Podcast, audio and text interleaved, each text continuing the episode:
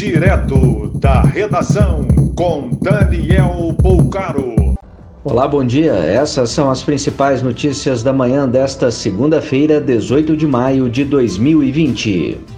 39 mil pedidos de auxílio emergencial de detentos e familiares ainda estão sendo processados. A princípio, de acordo com o Estadão, estão negados. A Prefeitura de Belo Horizonte começa hoje a instalação das primeiras barreiras sanitárias nos limites territoriais da cidade. Os casos de intoxicação por produtos de higiene aumentou e a Anvisa alerta para locais de armazenamento e embalagens adequadas. Primeiros casos de coronavírus em alguns municípios do interior da Bahia são de moradores que retornaram de São Paulo em ônibus clandestinos e não passaram por barreira sanitária. Começa a ser paga hoje a segunda parcela do auxílio emergencial de 600 reais. O calendário de recebimento segue até 30 de abril.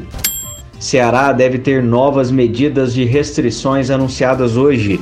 Fortaleza só está atrás de São Paulo e Rio de Janeiro em número de infectados.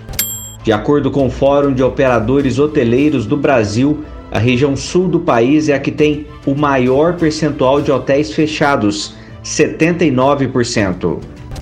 O estado de Santa Catarina conseguiu na justiça a manutenção do serviço de monitoramento de presos com tornozeleira eletrônica. A empresa não tinha assinado o contrato. A Prefeitura de Cambará do Sul, no Rio Grande do Sul, está fazendo abastecimento de água com caminhão-pipa. A estiagem afeta 3 mil pessoas.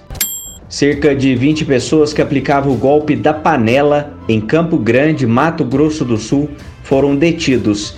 Eles vendiam um produto com qualidade abaixo da prometida.